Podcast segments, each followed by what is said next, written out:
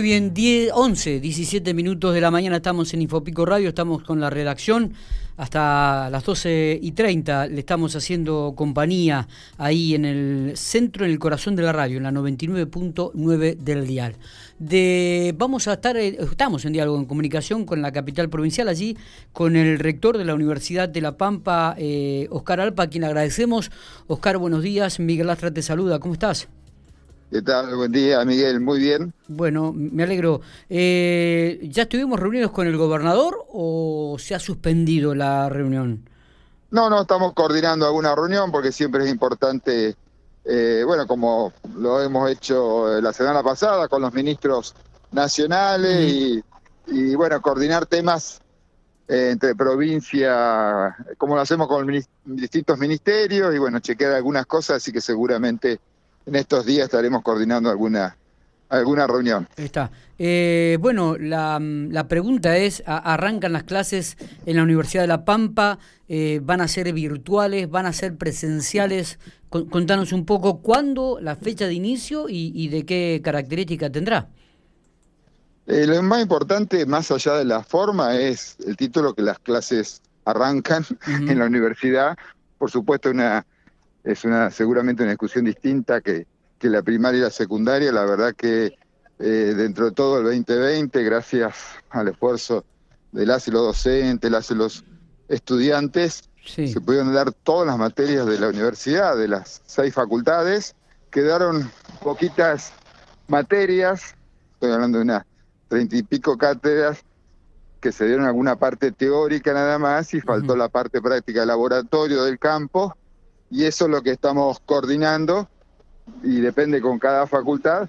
Ya en febrero o marzo eso vamos a, con el protocolo correspondiente a hacer la, en forma presencial esas clases y de esa manera cerrar todo el 2020 y comenzar el 2021 eh, las clases con las modalidades como se fueron terminando. Está bien. O sea que virtual y esperemos que en función de que avancen eh, digamos, tanto el tema de vacunación, el tema de los protocolos, poder ir haciendo distintas combinaciones híbridas, como le llaman, entre entre prensa, eh, virtual y, presencial. ¿no? Está bien. Eh, ¿Hay fechas ya de inicio confirmado, Oscar? Sí, mira, eh, ¿qué pasa? En eso depende de cada carrera, de cada facultad. Así que a partir de, de estos próximos días, que ya eh, se han terminado el receso en las facultades para que consulten en cada una de las carreras y facultades cuando es el inicio, porque están todos los calendarios vigentes. Eh, las inscripciones, bueno, se hacen virtuales. Eh, hay todo un sistema virtual que antes, bueno, había que llevar las fotos, etcétera. Ahora se puede con PDF enviar todo.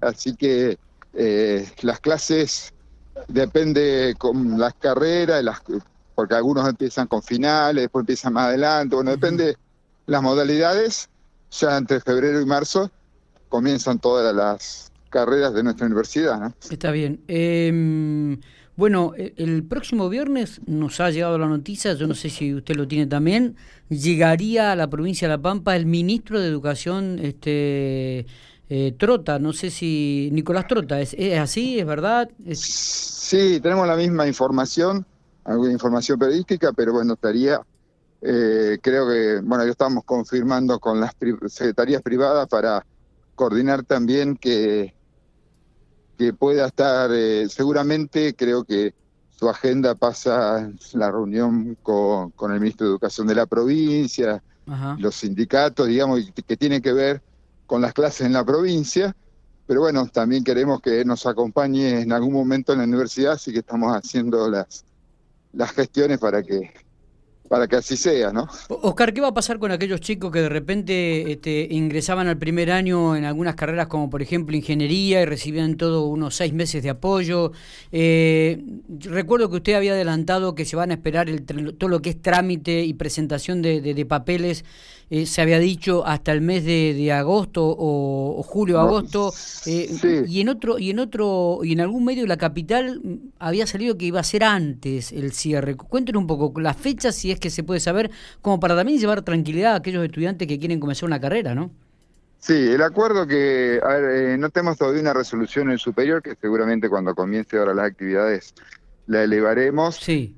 Pero y fue un acuerdo inclusive del SIN, de todas las rectoras y rectores, de llevarlo hasta fines de septiembre, octubre, para que traigan el certificado de, de haber finalizado el título secundario, de tal manera que eh, no solo tenga este periodo de febrero y marzo que todavía pueden estar rindiendo, sino también usar el de, el de junio, o sea que puedan estar aprobando las materias que le quede en junio y poder, mientras tanto en simultáneo, hacer la universidad, por supuesto, supeditado todo lo que hagan a que eh, traigan efectivamente el certificado de haber finalizado en septiembre, eh, octubre, el, la actividad de secundario, ¿no? Ah, o sea que si, no lo trajeron, bueno, que queda eso perdido, pero mientras tanto se va tomando todo en cuenta y cuando traen certificado se pasa oficialmente como actividades que habían quedado ahí en suspenso